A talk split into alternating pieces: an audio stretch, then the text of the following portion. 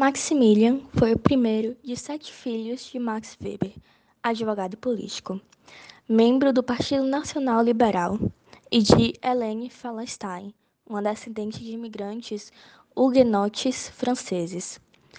A família estimulou intelectualmente os jovens Weber desde a, ter, desde a tenra idade. Seu irmão, Alfred Weber, quatro anos mais jovem, também se tornaria sociólogo.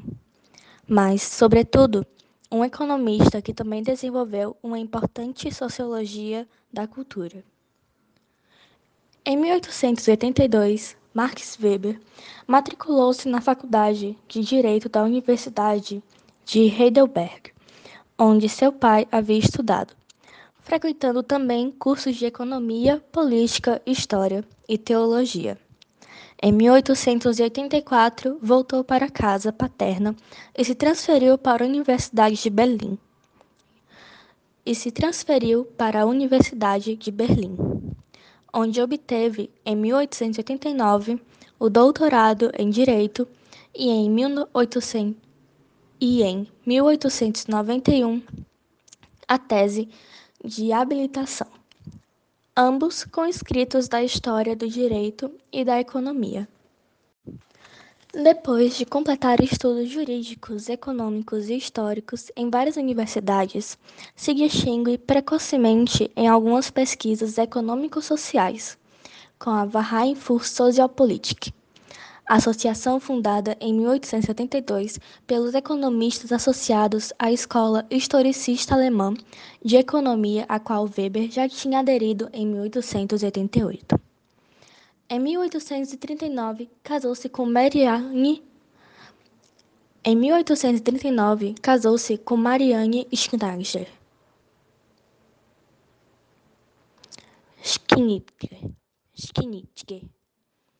Mais tarde, uma feminista e estudiosa, bem como curadora póstuma das obras de seu marido. Atualmente, a publicação de sua correspondência íntima também revelou seus relacionamentos com Elsie von Richthofen e Mina Tobler, levando muitos especialistas a revisar a importância do amor e do erotismo em sua obra. Foi nomeado professor de economia nas universidades de Freiburg em 1894 e Heidelberg em 1896.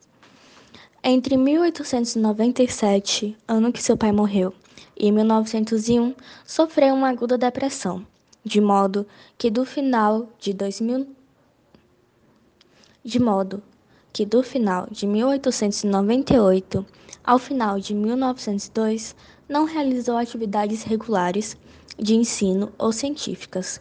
Neste período, ele esteve em alguns sanatórios e fez diversas viagens pela Europa tendo ficado várias vezes na cidade de Roma, onde recuperou as forças. Curado, no outono de 1903, renunciou ao cargo de professor e aceitou uma posição como diretor associado do recém-nascido Archiv für Sozialwissenschaft und Sozialpolitik, Arquivo de Ciências Sociais e Política Social, com Edgar Jaffe e Werner Sombart como colegas. Nesta revista, publicaram em duas partes, em 1904 e 1905, o artigo-chave A Ética Protestante e o Espírito do Capitalismo. Naquele mesmo ano, visitou os Estados Unidos, graças a uma enorme renda privada derivada de uma herança em 1907. Ainda conseguiu se dedicar livremente e em tempo integral aos seus estudos passando da economia ao direito, da filosofia à história comparada, da filosofia à história comparada e à sociologia, sem ter, sem ser forçado a retomar a docência, sem ser forçado a retomar a docência. Sua pesquisa científica abordou questões teórico-metodológicas cruciais e tratou complexos estudos histórico-sociológicos sobre a origem da civilização ocidental e seu lugar na história universal.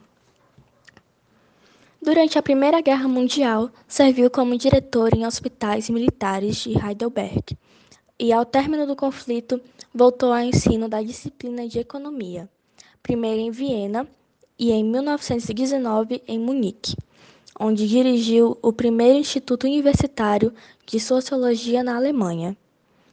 Em 1918, ele estava entre os delegados da Alemanha, em Versalhes, para a assinatura do Tratado de Paz e foi conselheiro para os redatores da Constituição da República Weimar. Weber pretendia escrever volumes adicionais sobre o cristianismo e o islamismo, mas contraiu a gripe espanhola e morreu em Munique, em 14 de junho de 1920. Seu manuscrito de economia e sociedade foi deixado inacabado, sendo editado por sua esposa postumamente, publicado em 1922. Encontra-se sepultado no cemitério de Bergdorf de Heidelberg, em Baden-Württemberg, na Alemanha.